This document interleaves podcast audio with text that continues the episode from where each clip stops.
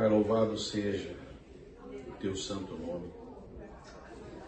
Queremos estar diante da tua presença nesse momento. De joelhos, com a condição de plena e total humildade, reconhecendo que tu és o nosso Deus, o nosso soberano, o nosso Pai, o nosso Rei. Que tudo aquilo, Senhor, nós possamos fazer, desejamos que seja para te agradar, para te louvar e te adorar. Fica conosco nesse momento, Senhor, conosco nesse estudo.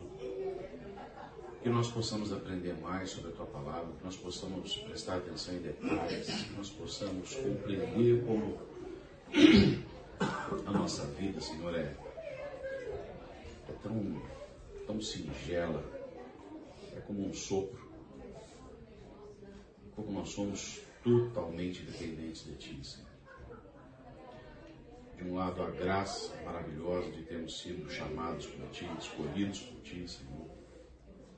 Fomos dados a Cristo pelo Pai. Esse é um privilégio. Por outro lado, Senhor, é nossa responsabilidade viver uma vida que te agrade, uma vida em conformidade. Fica conosco, em nome do teu filho amado Jesus. Amém. Amém. Bom dia. Popó, ainda bem que você chegou. Você me ajuda? Eu queria que você lesse para mim uma sequência de versículos aí. Você tem uma voz potente. Vamos lá para Gênesis capítulo 1.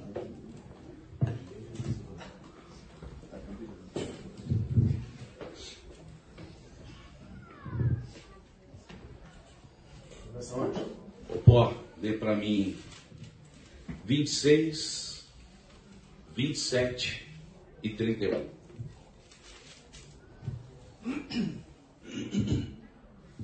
Gênesis capítulo 1, de 26 a 31. Não, 26, 27 e depois 31. Tá. Então Deus disse: Façamos o ser humano à nossa imagem. Ele será semelhante a nós. Dominará sobre os peixes do mar, sobre as aves dos céus, sobre os animais domésticos, sobre todos os animais selvagens da terra e sobre os animais que rastejam pelo chão. Assim Deus criou os seres humanos, a sua própria imagem. A imagem de Deus os criou. Homem e mulher os criou. Amém. Então Deus olhou para tudo o que havia feito e viu que era muito bom. A noite passou e veio a manhã, encerrando o sexto dia. Façamos o homem a nossa imagem e semelhança. Quando ele fala a nossa, havia mais pessoas envolvidas ali. Então nós somos criados à imagem e semelhança de Deus, e se a gente for pensar na Trindade, nós herdamos parte dessas características. Nós somos criados de uma forma diferente. A própria criação já nos distingue de uma forma assim fantástica, maravilhosa. Só isso já deveria ser um ponto para a gente avaliar as nossas vidas e pensar: puxa, quanta responsabilidade. E mais, no versículo 31 ele fala: e foi muito bom. Se você ler os versículos anteriores, ele fala: e viu que foi bom, e viu que foi bom. Quando ele fala sobre a criação do homem, ele diz: e foi muito bom. Então, a gente está aqui na criação. E como a gente vai falar de Adão e Eva, para não chocar ninguém, eu trouxe Adão e Eva Lego. Para poder representar eles da melhor forma. O homem foi criado a partir do, do pó. E Deus soprou. Soprou. Para que o homem pudesse ser um ser vivente. Muito bem. E aí a gente está lá no Jardim do Éden. Ou pode ler para mim aí, por favor. Gênesis 2, versículos 7 a 9.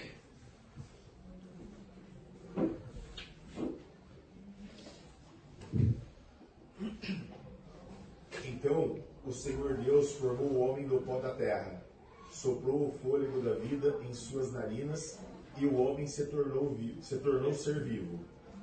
O Senhor Deus plantou um jardim no Éden, para os lados do leste, e ali colocou o homem que havia criado. O Senhor Deus fez brotar do solo árvores de todas as espécies, árvores lindas que produziam frutos deliciosos. No meio do jardim colocou a árvore da vida e do conhecimento, do bem e do mal. Muito bem. Então, criou lá Adão, criou tudo. E haviam várias, é, vários tipos de árvores, frutas. A criação deve ter sido maravilhosa. Popó, de 15 a 17. O Senhor Deus colocou o homem no jardim do Éden para cultivá-lo e tomar conta dele. Mas o Senhor Deus lhe ordenou: coma à vontade dos frutos de todas as árvores do jardim, exceto da árvore do conhecimento do bem e do mal. Se você comer deste fruto, com certeza morrerá. Deu autoridade para que Adão pudesse é, ter autoridade sobre todos os animais, sobre tudo, tudo estava debaixo do poder dele, ele, ele administrava tudo. E havia um único mandamento que foi dado para Adão: usufrua de tudo, reine sobre tudo, administre tudo, coma de tudo que você tiver à disposição, todos os frutos de todos os tipos de vegetais que estão aí à tua disposição. Mas existe um mandamento.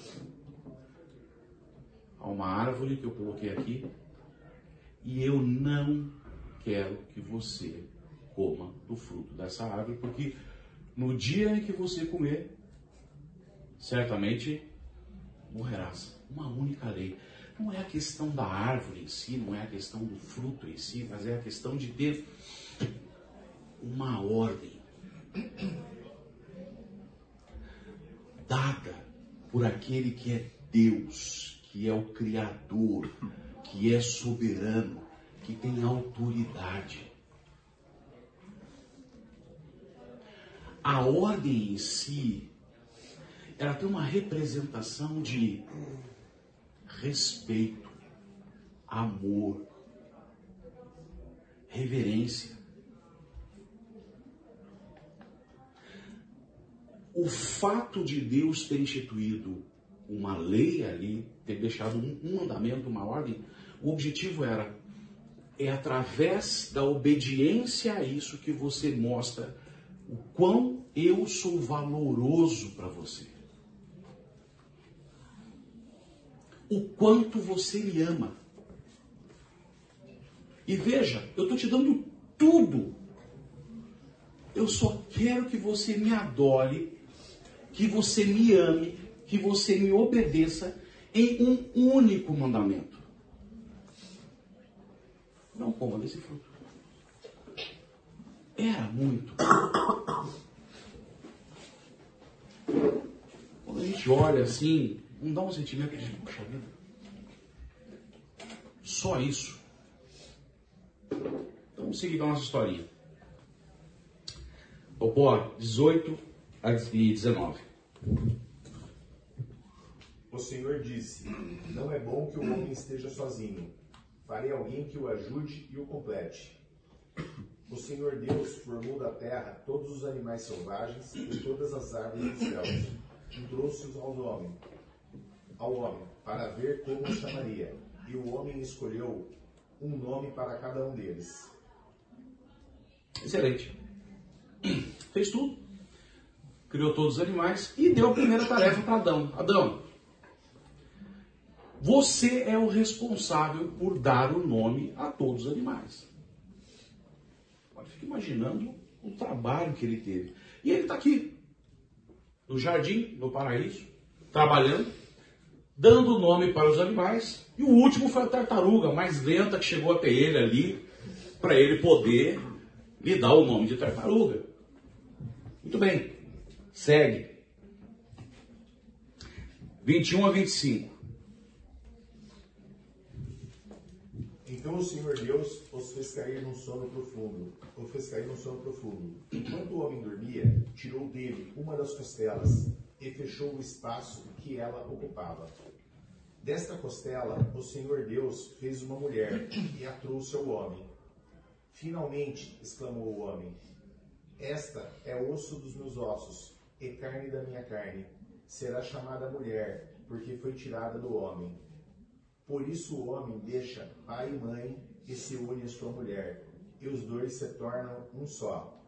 O homem e a mulher estavam nus, mas não sentiam vergonha. Muito bem, nossa história então começa aqui. Então estava lá Adão, dando nome para os animais. O último animal foi a tartaruguinha. O Senhor olhou, avaliou toda a criação. Todas as espécies tinham uma macho e fêmea. Falou, não é saudável para o Adão ficar aqui sozinho. Vou criar para ele, vou dar origem para ele uma, uma auxiliadora. Alguém que lhe complemente. E aí, sono profundo, Adão dorme, Deus vai lá e tira uma costela dele, e a partir dessa costela, ele cria Eva. Imagina Eva como era. Primeira mulher criada por Deus, tirada da costela de Adão. E após isso, Deus apresenta Eva para Adão. E Adão não é nada bobo. Vai até ela. Devia ser mulher lindíssima. E aí uma outra orientação. A partir desse momento, os dois têm que se unir. Ambos, nessa união, deixam de lado o pai e mãe, mas eles não tinham. Mas olha, a orientação já veio. E eles deveriam constituir agora uma vida em casal, sendo dois em um. Uma intimidade plena. Mas olha, considerando a nossa historinha aqui, Adão deve ter ficado vislumbrado. E aí começa a conversar com Eva e conta tudo para ela que ele andou fazendo enquanto ela não existia. Eu fiz isso e fiz aquilo, e dei não precisar de mais, deve ter apresentado um pouco lá do paraíso. E Eva, vislumbrada, né? Nossa, que homem de valor que Deus me deu, né? Que homem inteligente. E vai a historinha, e vai a conversa, até que chega uma hora que Adão fala assim: Olha, não sei quanto a você, mas eu estou morrendo de fome. E vamos fazer o seguinte: que tal a gente fazer uma primeira refeição?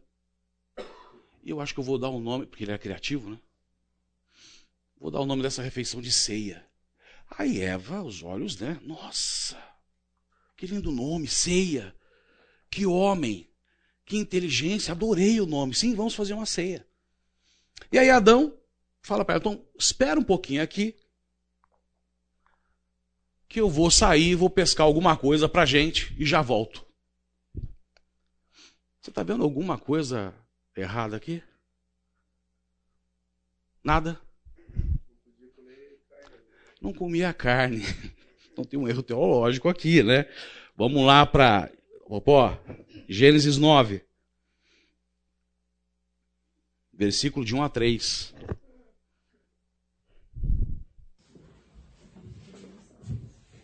Então Deus abençoou Noé e seus filhos. Eles disse: Sejam férteis e multipliquem-se encham a terra. Todos os animais da terra, todas as árvores, as aves dos céus, todos os animais que rastejam pelo chão, e todos os peixes do mar terão medo e pavor de vocês. Eu os coloquei sob o seu domínio. Assim como dei a vocês os cereais e os vegetais por alimento, também lhes dou os animais. Então, a partir de Noé, nós temos a liberação para poder consumir os animais. Até então, não. Então, isso aqui está furado na nossa história. Volta lá. Adão virou para ela e falou assim: Não, vamos fazer o seguinte: estou morrendo de fome para a gente fazer a nossa ceia. Eu vou pe pegar aqui o meu Opa. O meu cestinho e vou coletar algumas frutas, alguns legumes e já volto. E aí saiu. Foi lá no jardim e coletou frutas, legumes, verduras. E retorna até Eva com um cesto maravilhoso. Aí Eva olha assim: Nossa, onde você pegou isso? Foi você que plantou? Não, já estava pronto. É isso aqui que a gente vai utilizar para fazer a nossa ceia. E Eva, não, deixa comigo, fica, fica tranquilo que eu faço essa refeição. E aí Adão falou assim: então faz o seguinte, eu estou meio cansado, já dei nome aos animais, já fui buscar aqui o cesto de frutas. Eu vou lá no rio Pison, sentar um pouquinho lá na beira do rio, dar uma descansada, colocar os meus pezinhos ali para molhar e, quando estiver pronto, você me avisa. E aí, deixou lá o cesto com ela e foi para o rio Pison. Nem bem ele sentou e começou a molhar os pezinhos dele, ele ouve um grito de Eva: Adão! Adão! E ele, ué, o que, que aconteceu? E ele volta desesperado. Tudo bem? Adão é o seguinte: é, eu quero muito te agradar, e outra coisa, eu não quero de forma alguma ir contra a vontade de Deus. Veja, é a primeira refeição. E você me trouxe aqui um cesto. Eu estou confusa. O que, que eu faço? Qual é a primeira refeição que eu, que eu preparo? O que, que você acha? Ele falou assim: olha, não sei, eu também estou confuso. Faça aí a. Não, não. Veja, eu não quero desagradar a Deus de forma alguma. Faz uma gentileza para mim, vai até o Senhor, conversa com Ele. Pede, porque eu já orei aqui. Ele não me respondeu. Vai você, fala com o Senhor e pergunta para ele qual seria a primeira refeição. E aí, Adão olha lá, vê o Senhor andando pelo jardim e vai até ele. Conversa um tempo com Deus e volta, meio cabisbaixo. E aí, Eva, conversou com ele. Conversei. E aí, como é que foi? Ele olhou para mim e disse o seguinte: que eu posso comer de tudo que eu quiser que está dentro do jardim. Só não posso comer do fruto da árvore do conhecimento do bem e do mal. Eva, de verdade, eu não vou passar nem perto dessa árvore, do jeito que ele olhou para mim. E agora o que a gente faz? Então faz o seguinte, Eva, Adão já com fome. Eu estou vendo as maçãs ali, estão muito bonitas. Faz alguma coisa com a maçã. Ai, Adão, ainda bem que eu tenho você. Graças a Deus. Pode ir lá, então, eu, eu, eu volta lá para o rio. Aí ele voltou para o rio Pison. Foi botar os pezinhos na água. Não dá um tempo. Eva chama de novo. Ele vai até ela.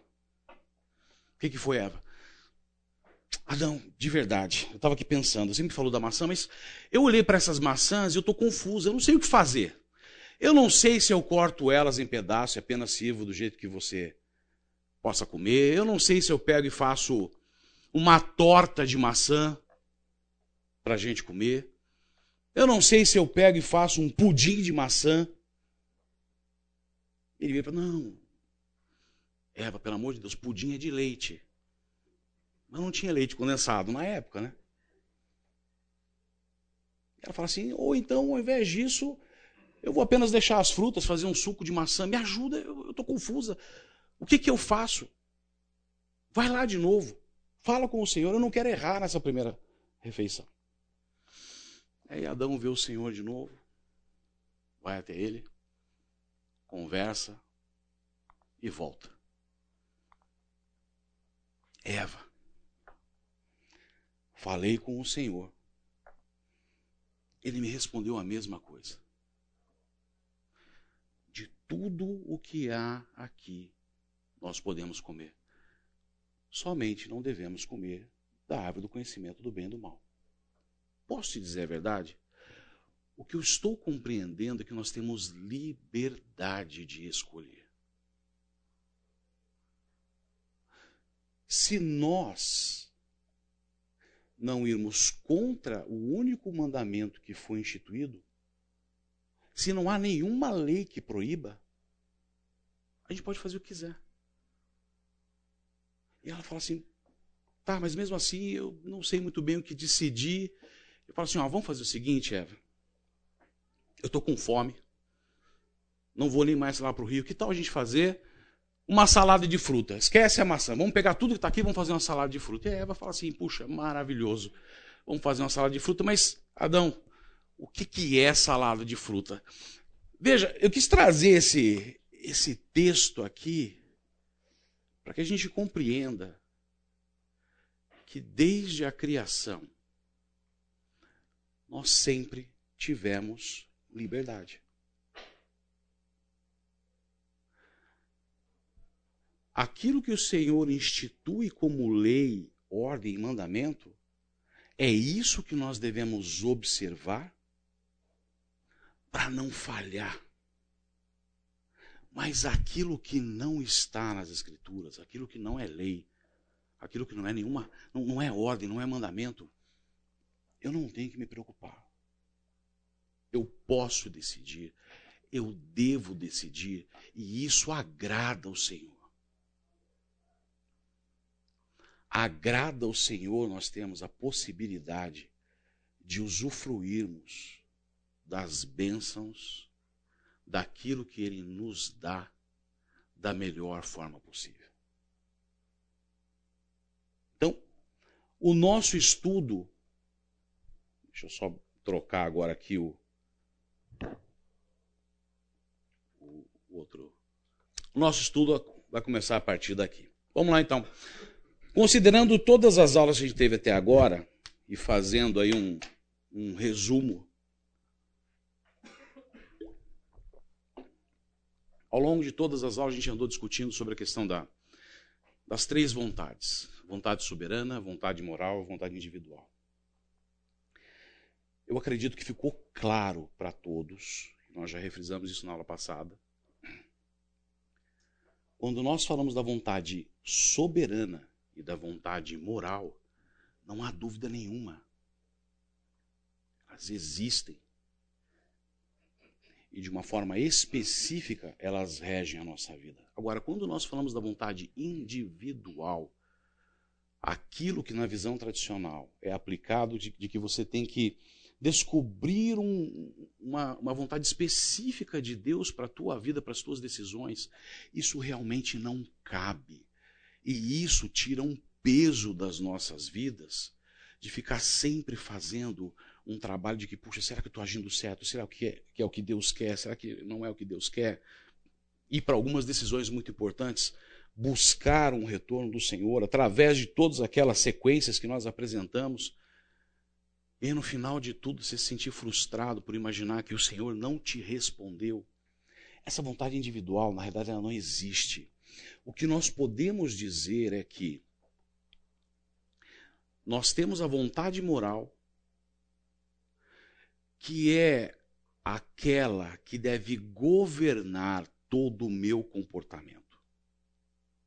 Eu tenho a vontade moral, que é aquela que deve ser a bússola, deve ser o mapa para a minha vida. Não um conteúdo programático, a gente já discutiu, não algo específico, mas algo que eu tenho que ler, estudar, meditar, compreender. E olha, aí vem o grande segredo é você exercer o uso de todos os atributos que Deus te deu para tomar decisões responsáveis e sábias. Porque as decisões que você toma, elas vão impactar não somente a tua vida, como a vida das pessoas que estão à tua volta. Existem certos momentos da tua vida que Vamos imaginar aqui os, os homens que têm, não necessariamente a minha idade, mas que são casados, que têm filhos. A gente sabe que qualquer decisão que nós venhamos a tomar, elas impactam não somente as nossas vidas, mas das nossas esposas, dos nossos filhos, dos nossos familiares. Isso já é muita responsabilidade. Quantos aqui não abrem mão, não deixam de lado, não se esforçam não lutam para poder valorizar aquilo que é um bem maior que o Senhor nos deu. As Escrituras nos dizem que os nossos filhos são heranças, heranças dadas pelo Senhor. Se os nossos filhos são heranças, então não é meu. Herança é algo que me foi dado sem que eu tenha tido esforço nenhum.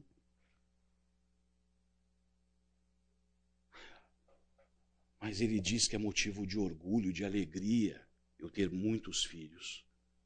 E ao mesmo tempo, sendo uma herança, ele espera que nós saibamos administrar isso de uma forma saudável.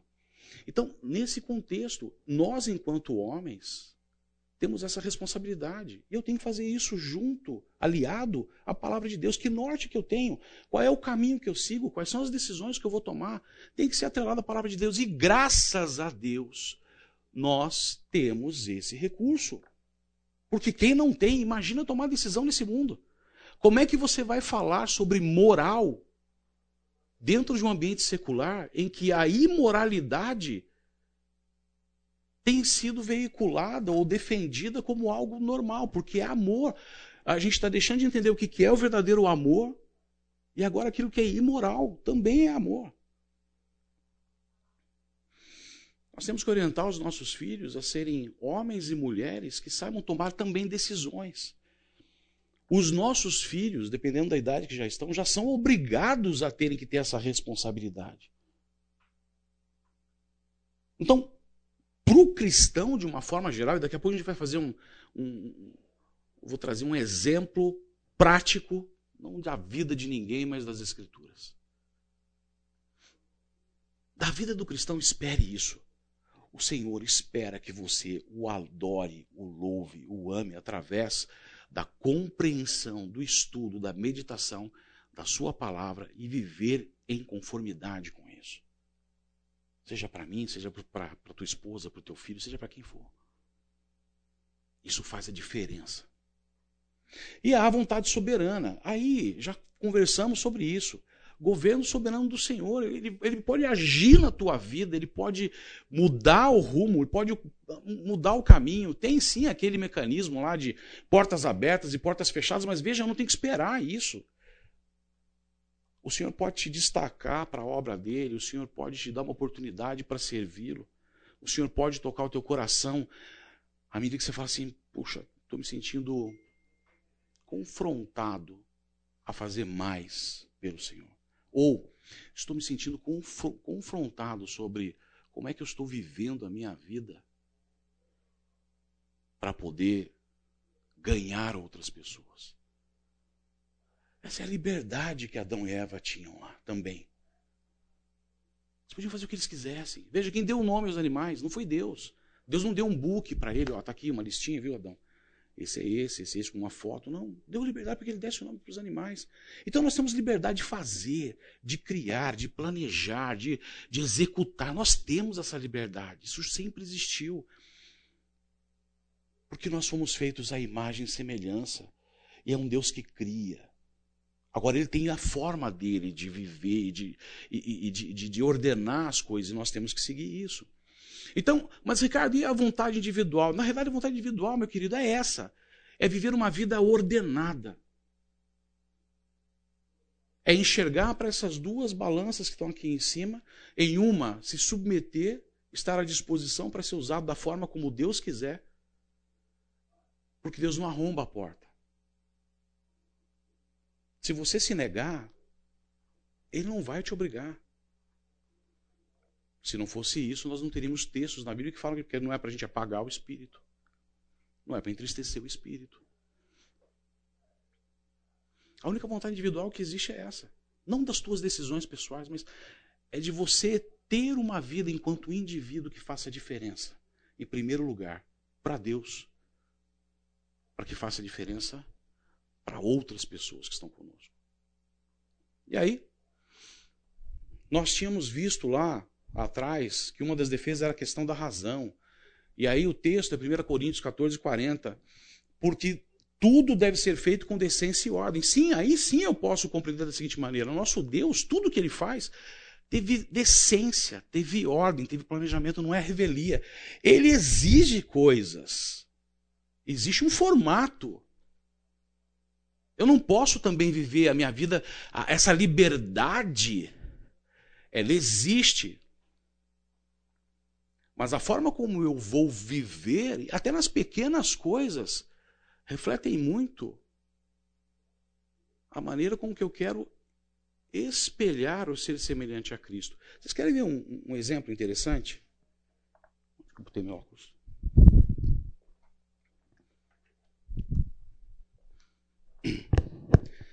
Vamos lá para Êxodo 28. Êxodo capítulo 28.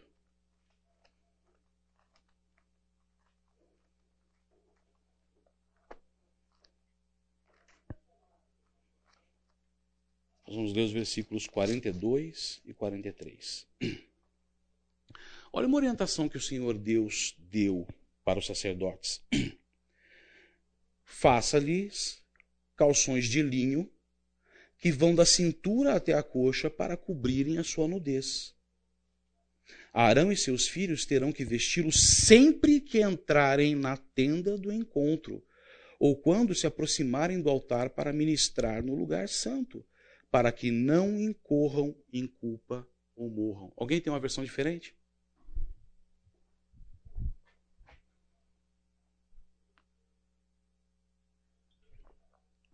Deve ter, mas não quer falar, né?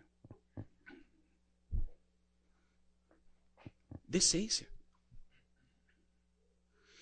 Olha, vai entrar na tenda do encontro debaixo de todo aquele vestuário do sacerdotal toda aquela indumentária sacerdotal.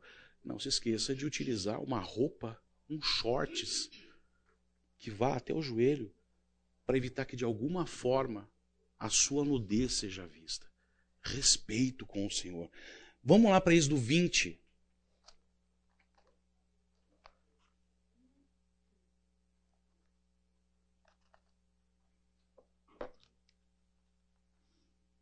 Vamos ler de 24 a 26.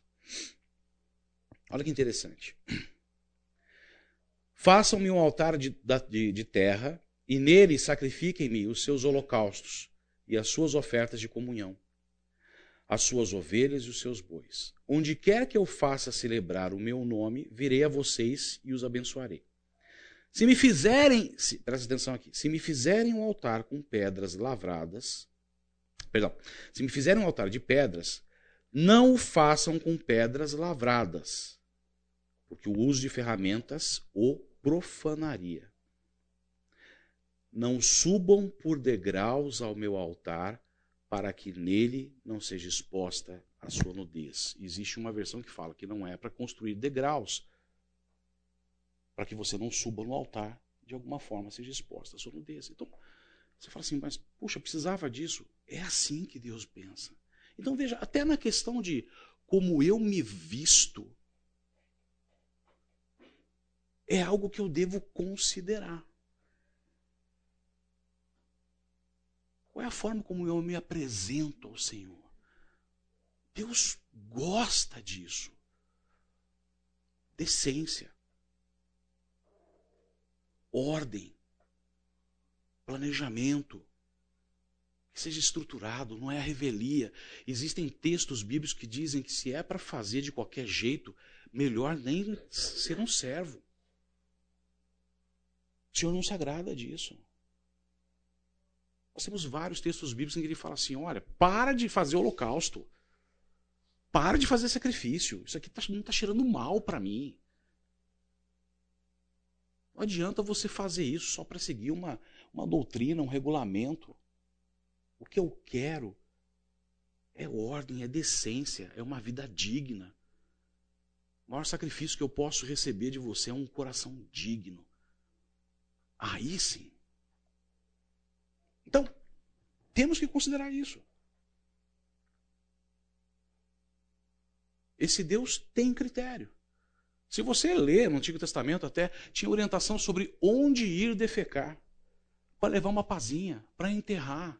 E ele fala: para que eu não ande no acampamento e não veja as vergonhas de vocês. Então, isso faz parte. Não são só as grandes decisões. Mas isso não é algo que eu tenho que, ai Senhor, eu tenho que descobrir qual roupa que eu vou usar para ir na igreja. Senhores, é uma questão de bom senso. É mais fácil falar assim, Senhor, eu quero te agradar com esse vestuário. Que não vai fazer meu irmão pecar. Não vai chamar atenção. Que eu possa sentir alegria no que eu estou usando. Esse é o nosso Deus.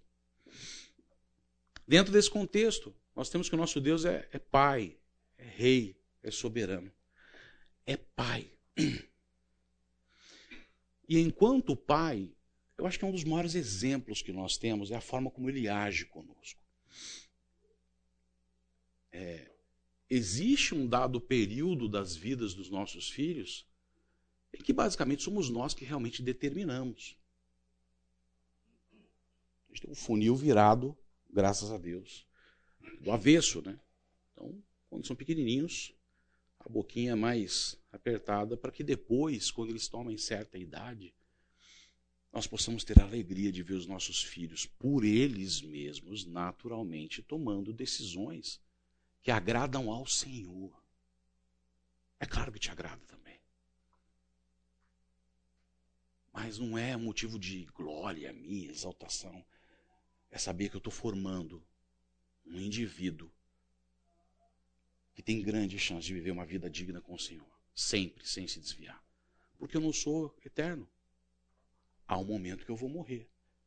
E há um momento em que eles vão viver a vida deles no mundo. Eu não vou poder tomar conta sempre. Eles têm que tomar decisões. Vamos fazer uma, uma leitura, abordar um pouco mais sobre essa questão. Lucas, sinal sempre mas deixa aberto aí já, em Lucas capítulo 15.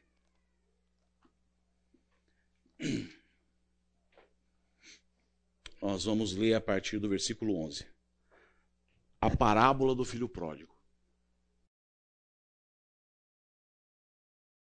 O posso ler para a gente aí?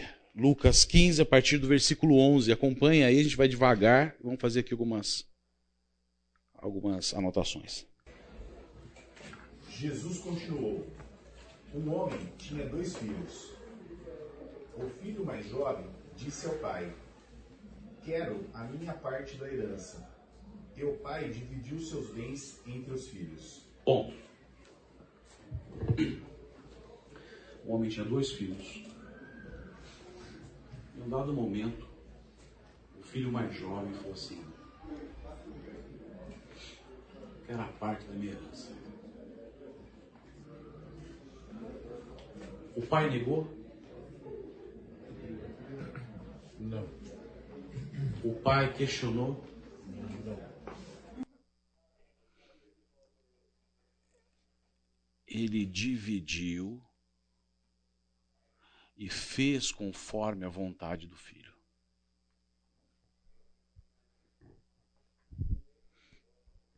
Olha, estou aqui, maravilhoso, vivendo com você, usufruindo de tudo isso. Você é meu pai. Mas, viu? Por favor, dá minha parte da herança. O pai deu. Segue. Alguns dias depois, o filho mais jovem arrumou suas coisas e se mudou para uma terra distante. Ponto.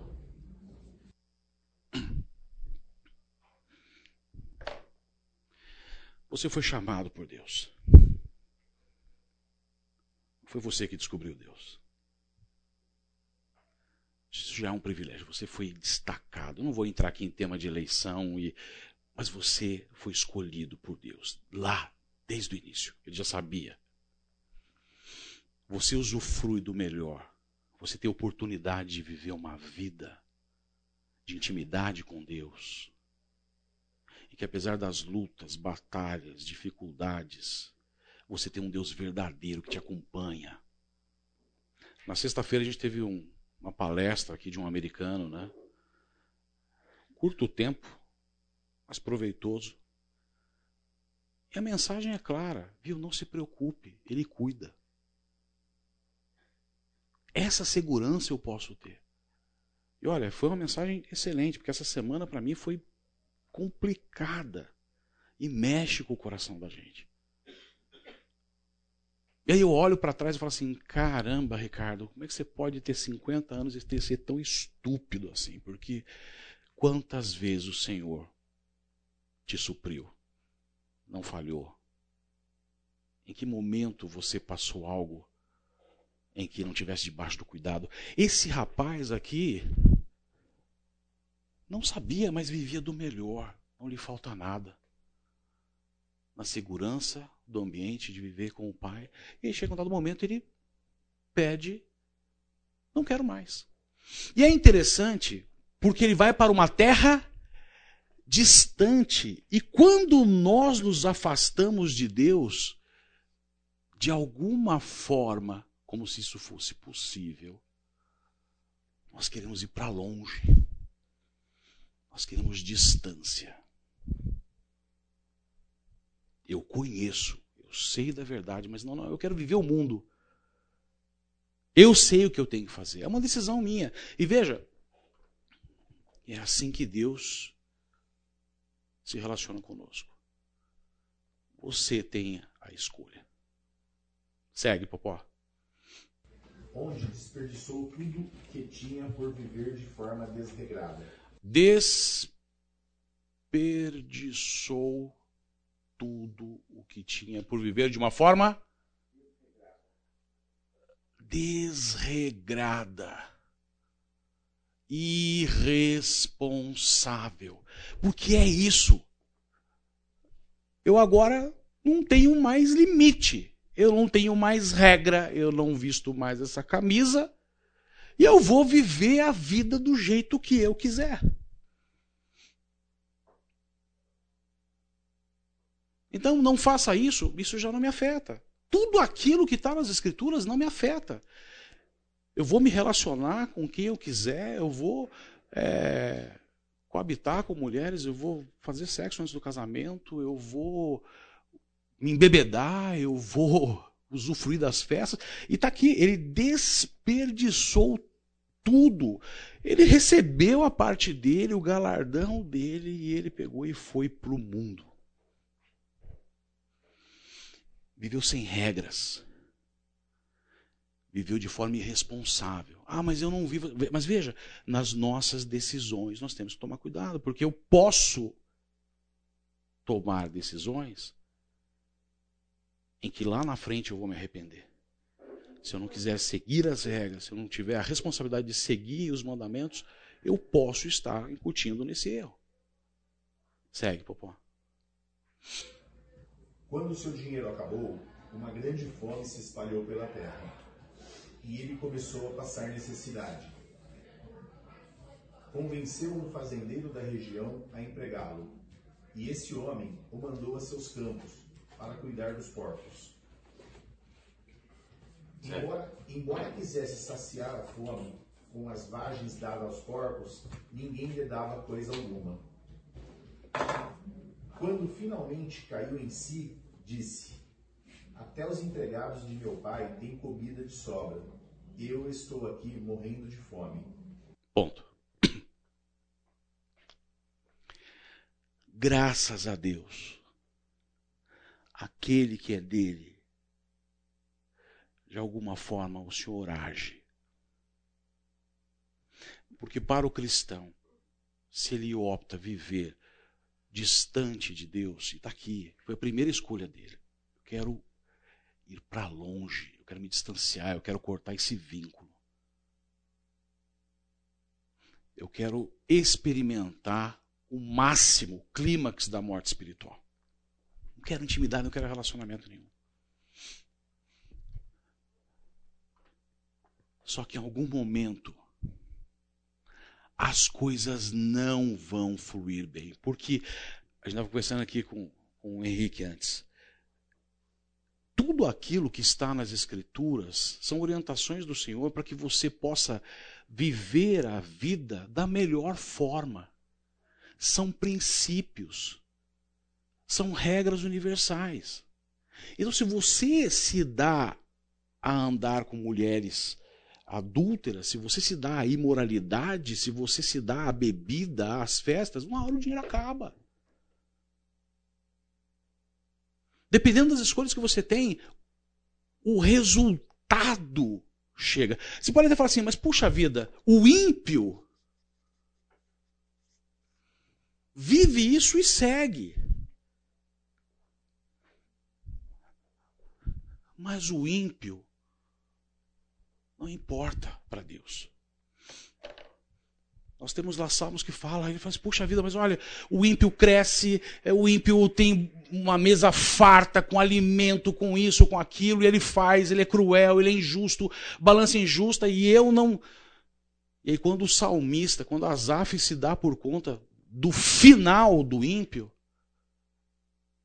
e ele se remete à riqueza da vida que ele tinha com o Senhor, cai a ficha.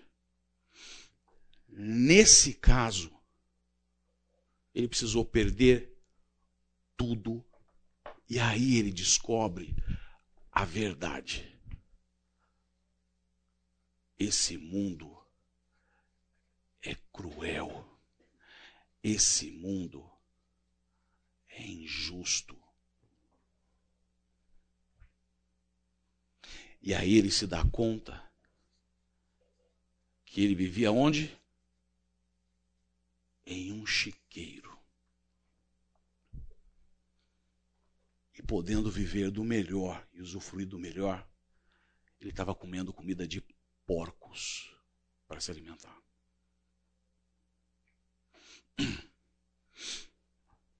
Comia bolotas, que são frutos que eles davam para os porcos, era o resto do resto.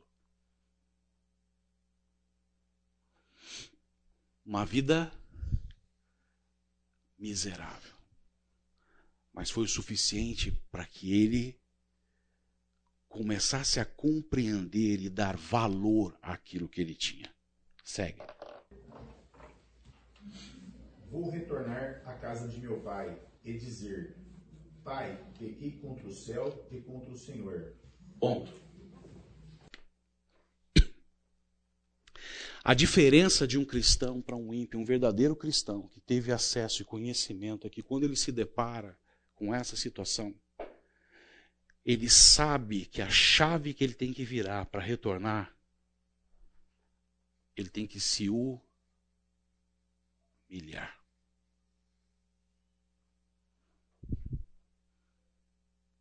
E a humilhação considera reconhecer reconhecer. Reconhecer a decisão que tomou, reconhecer o caminho que seguiu, reconhecer que pecou e pecou somente contra Deus. E aí, esse é o primeiro passo para que eu possa seguir com o arrependimento.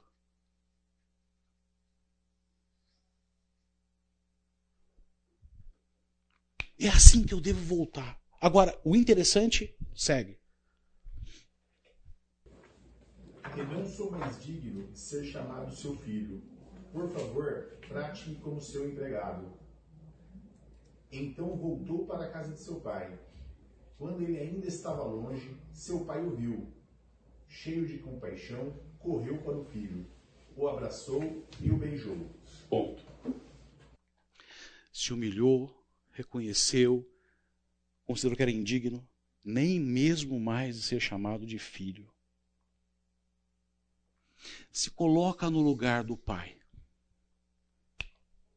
Não era o momento do pai ficar lá esperando ele chegar e. Aham, viu? Quebrou a cara, né? Bem feito. A gente está falando sobre Deus, que é o nosso Pai. Como é que ele reagiu? Ele reagiu com compaixão. Ele sentiu alegria.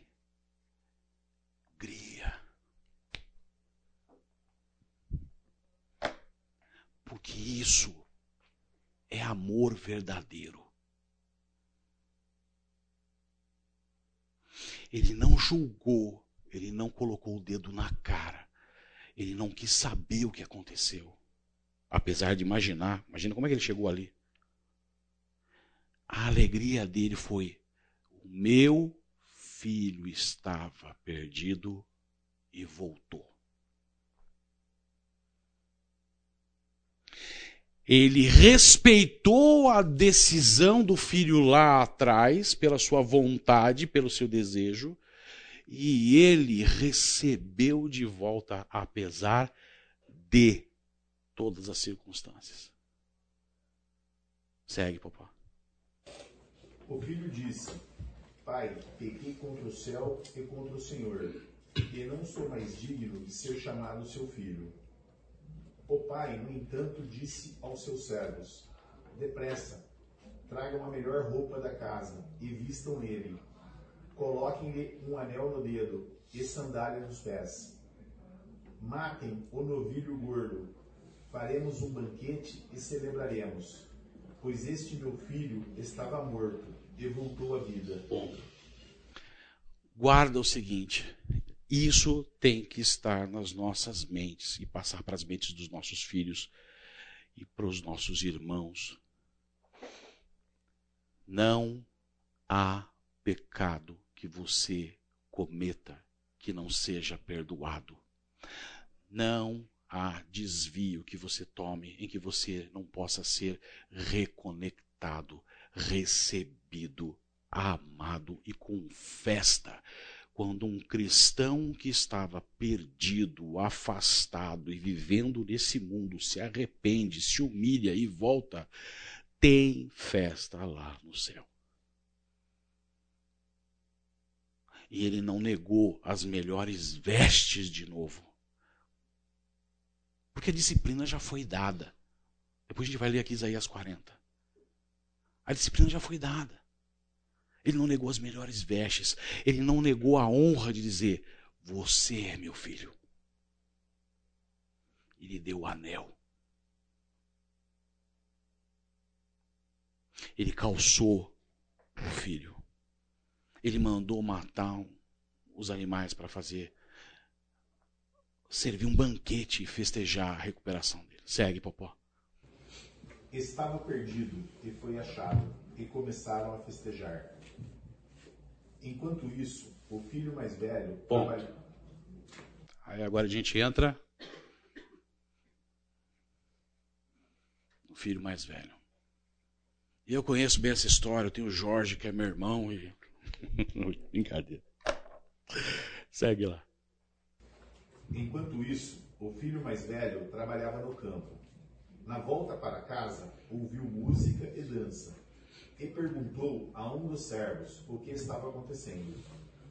O servo respondeu: Seu irmão voltou, e seu pai matou o novilho gordo, pois ele voltou são e salvo. O irmão mais velho se irou e não quis entrar. Ponto. O irmão mais velho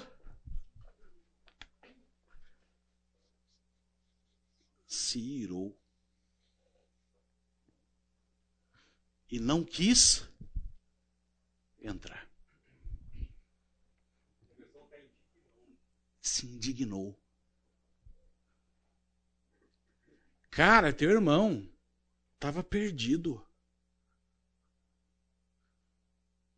Segue.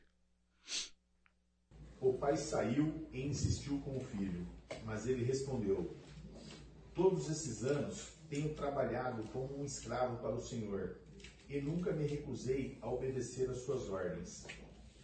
E o Senhor nunca me deu nem mesmo um cabrito para eu festejar com os meus amigos.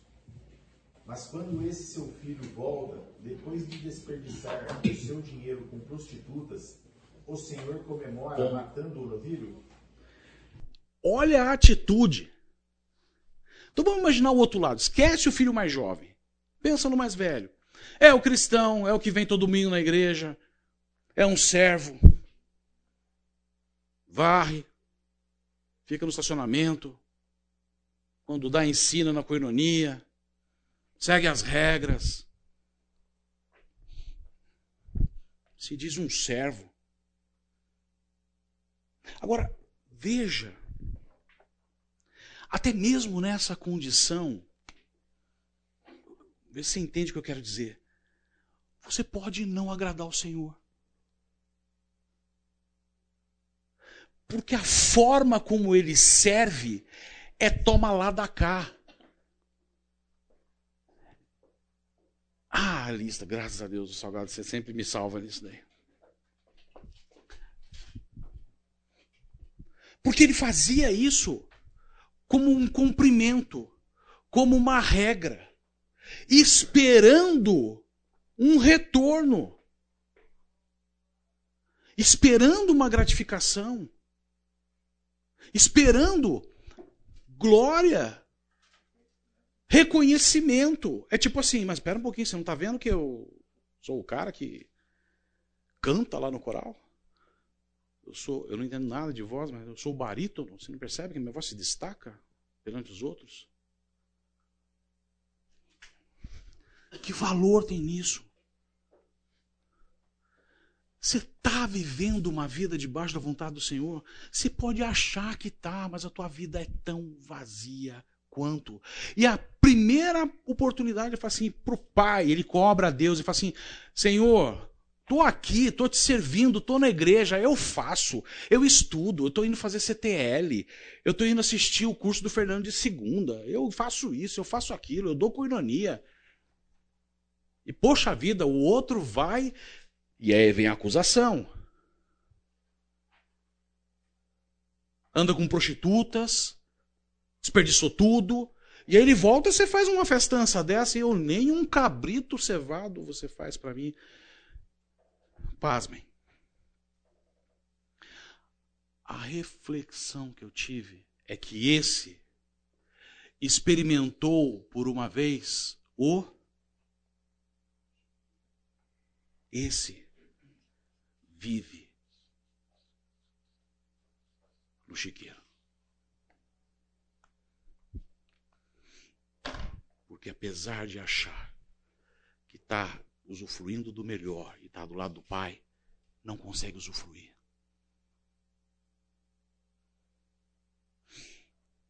Não tem compaixão. E o que o pai fala para ele é como Deus nos fala, viu? Como é que você julga o outro? Eu sou teu pai. Olha os pecados que você comete no dia a dia e eu perdoo. Quem é você para se colocar numa posição de maior valor contra o teu irmão. Quer agradar o Senhor é atitude, é coração, é compreender a vontade moral do Senhor e aplicar. Não adianta ter muito conhecimento, você pode ser um obeso de conhecimento, mas um miserável anoréxico de aplicação. E a aplicação é viver em amor, em misericórdia, em compaixão, para que o exemplo seja verdadeiro. Quer a vontade de Deus para a tua vida? É essa. E, gente, a gente falha. Eu estava falando, mandei trocar o insufilme do carro. O cara falou assim: olha, não pode baixar o vidro por 24 horas. Cheguei ontem em casa, não pode baixar o vidro, não pode baixar o vidro, não pode baixar o vidro, não pode baixar o vidro. A Ana Luísa ia sair, falei, não, vai com outro carro, porque você vai esquecer, você vai baixar o vidro. Não pode baixar o vidro, não pode baixar o vidro. Acordei hoje cedo, antes de vir, sentei no carro. Não pode baixar o vidro. Chegou na Bambini. Eu não sei se eu fechei a mulher ou não. O cara buzinou. Baixei o vidro e fiz assim.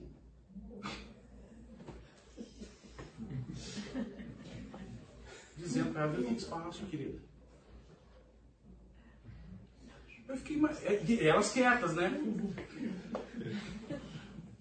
Aí eu subi o vidro. E agora eu fiquei tentando achar uma desculpa. Do tipo, olha, baixou o vidro ficou mais brilhoso. Baixa o seu também. Eu quase mandei abaixar o vidro. Mas já tinha dado 24 horas. Mas já tinha dado 24 horas, não deu ainda.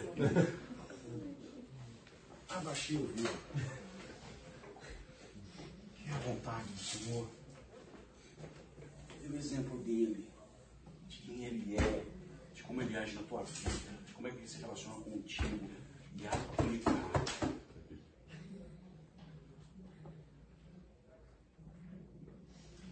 Eu estou correndo o no almoço você é hipócrita. Porque eu abaixei o vidro. E antes de abaixar o vidro, a atitude minha foi de nervosinho. Baixar o vidro pra. Estela, cuidado, hein? Eu vi uma pregação outro dia sobre essa parábola e ele fala que os dois filhos estavam perdidos. Né? O primeiro se distanciou do pai e acho que ele, quando ele volta, ele pensa, né? Nossa, não sou digno, né? Acho que eu não mereço essa graça do pai. E o outro, perdido do ladinho do pai, mas pensando assim, será que eu preciso dessa graça? Então, um achava digno da graça e o outro talvez E o outro achando assim, que estava do lado que continua Acho que nem perdido. preciso da graça, eu tô tudo certinho, não preciso. Você entende quanta coisa a gente pode extrair desse texto? É o que eu estou falando. Esse experimentou o chiqueiro e foi importante para que ele baixasse a crista. Esse continua vivendo o chiqueiro. É, E, Ricardo, a gente, nessa aplicação prática, o que às vezes acontece é enxergar que você está errado e tem que mudar na primeira situação, do filho pródigo, é, é muito mais fácil do que você enxergar e ver que você está errado na situação do filho mais velho. Por quê? Porque está indo na igreja, está participando dos cultos, está fazendo tudo certo. Então, você tem a tendência de olhar e falar assim, ah, então eu estou certo. Quando na verdade você não está. Excelente. E esse é um cuidado, porque, inclusive, que nós temos nas escrituras? Aquele que está de pé, cuidado para que não caia.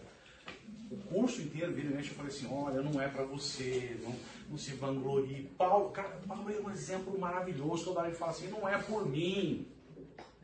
Não sou eu que tenho que brilhar. Tá tendo um tal de Apolo aí que o cara tá levantando bandeira. Tinha um monte de gente que levantava a bandeira. De eu sou o cara, eu sou o que fala, eu sou o que argumenta. E Paulo não. E ele fala assim, olha, eu poderia até me vangloriar.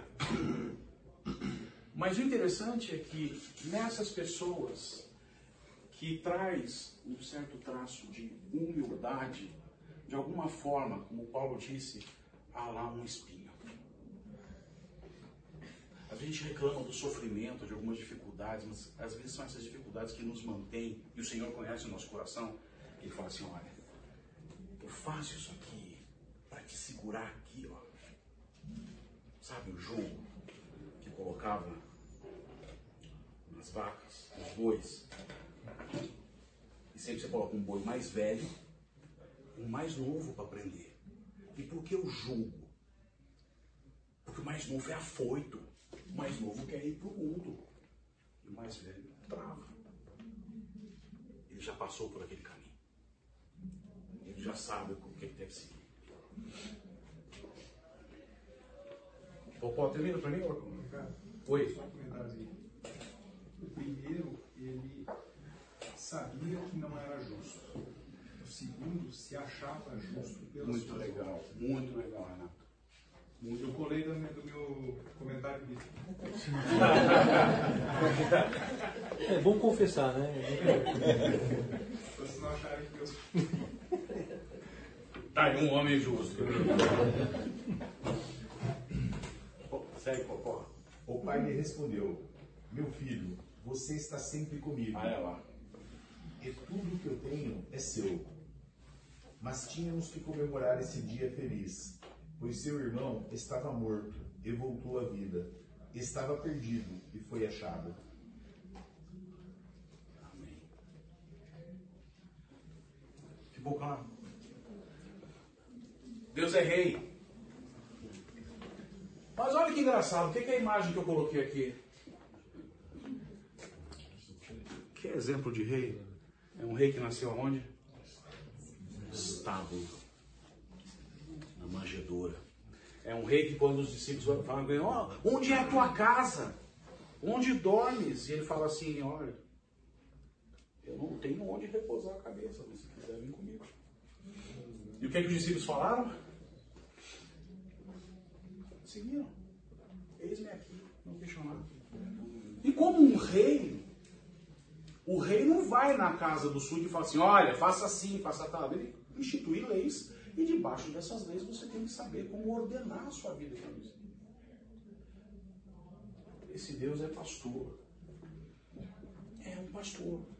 Ele é o bom pastor, a gente vai muito isso. O que, que o pastor faz? pastor cuida. Ele pega as ovelhas e vai levá-las para o aprisco onde tem o melhor pasto. Mas ele não chega para a ovelha e fala assim, viu, ovelha A, come aquela moitinha. Ovelha B, come aquela moitinha. O aprisco é grande. Tem espaço. Mas existe uma cerca. A cerca é a vontade moral. Até aqui você vai. Daqui para fora é perigo, você está perdido. E daqui para fora, se você se perder, eu como um bom pastor vou fazer o quê? Eu vou te buscar. E eu deixo as 99.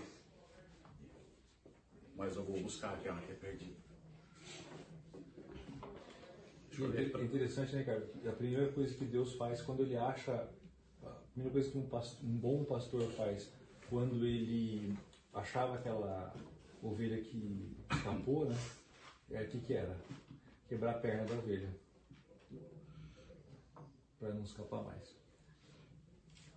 O que aconteceu com ele aqui, pode ter certeza, foi uma marca indelével da mente dele.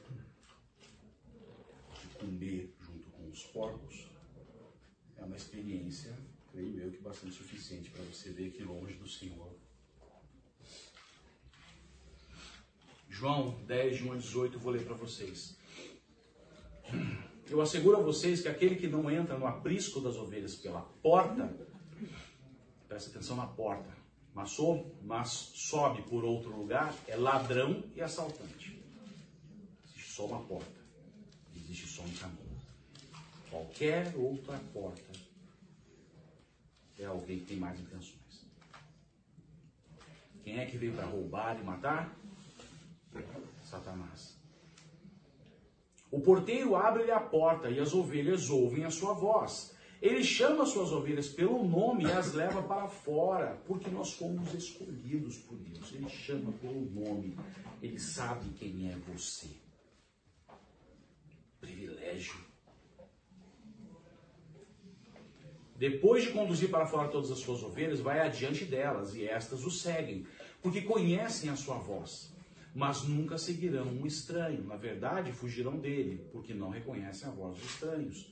A palavra de Deus, a sua vontade moral, é a que vai apurar os nossos ouvidos para que nós não dê, para que a gente não dê ouvidos para estranhos. Jesus usou essa comparação, mas eles não compreenderam o que lhes estava falando. Então Jesus afirmou de novo: digo a verdade. Eu sou a porta das ovelhas. Eu sou o caminho, a verdade e a vida. Ninguém vem ao Pai senão por mim. Todos os que vierem, vieram antes de mim eram ladrões assaltantes, mas as ovelhas não os ouviram. Eu sou a porta. Quem entra por mim será salvo. Entrará e sairá e encontrará pastagem. O ladrão vem apenas para roubar, matar e destruir. Eu vim para que tenham vida e tenham em abundância e tenham plenamente. Aí ele faz uma outra, é, um, outro texto aqui que, que nos remete a, a pensar quem é o nosso pastor, quem é Deus. Eu sou o bom pastor. O pastor dá a sua vida pelas ovelhas. Ele não é um pastor assalariado. O pastor assalariado tem responsabilidade e compromisso com o salário dele e com ele. O assalariado não é o pastor a quem as ovelhas pertencem. Assim, quando vê que o lobo vem, abandona as ovelhas e foge. Porque o assalariado não tem compromisso. Então o lobo ataca o rebanho e as dispersa. Ele foge porque é assalariado e não se importa com as ovelhas. Mas quem é Cristo eu sou o bom pastor. Conheço as minhas ovelhas e elas me conhecem, assim como o Pai me conhece e eu conheço o Pai. E dou a minha vida pelas ovelhas. Tenho outras ovelhas que não são deste aprisco, é necessário que eu as conduza também. Elas ouvirão a minha voz, haverá um só rebanho e um só pastor. Por isso é que meu Pai me ama, porque eu dou a minha vida para retornar. Ninguém a tira de mim, mas eu a dou por minha espontânea vontade. Tenho autoridade para dá-la e para retomá-la. Esta ordem recebi do meu Pai. Esse é o nosso Deus, que é pastor. A escolha é minha. Quero viver com Ele e usufruir da abundância do cuidado dele. Ou quero sair do aprisco. Ou quero seguir o ladrão. Ou quero seguir um pastor assalariado. Agora, como é que eu descubro? Como é que eu enxergo a verdade? Como é que eu tomo essa decisão na minha vida? Eu preciso estar alinhado e meditando na palavra de Deus. Deixa eu só passar mais um aqui. E lá no final ele fala assim: olha, existem ovelhas que não são desse aprisco. A palavra não é só para os judeus. Cristo veio para que isso alcançasse todo mundo. E aí um dos exemplos que nós trouxemos lá atrás foram de homens, missionários, que tiveram sucesso na empreitada de falar sobre a palavra de Deus. Adoniran Hudson, Martin Lutero, David Livingstone, John Wesley. Mas eu me apeguei aqui a Hudson Taylor, porque Hudson Taylor, uma das dificuldades dele foi a questão da língua. E ele leu lá Êxodo 4, de 11 a 13, e para ele foi uma resposta. Quando o Senhor falasse para ele, viu?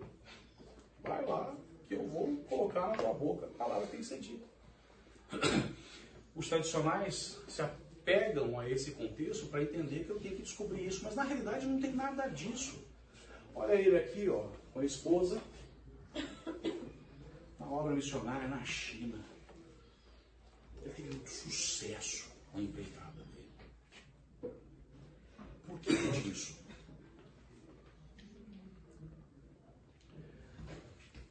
Porque ele fez aquilo que está em acordo com a vontade soberana de Deus e com a sua vontade moral.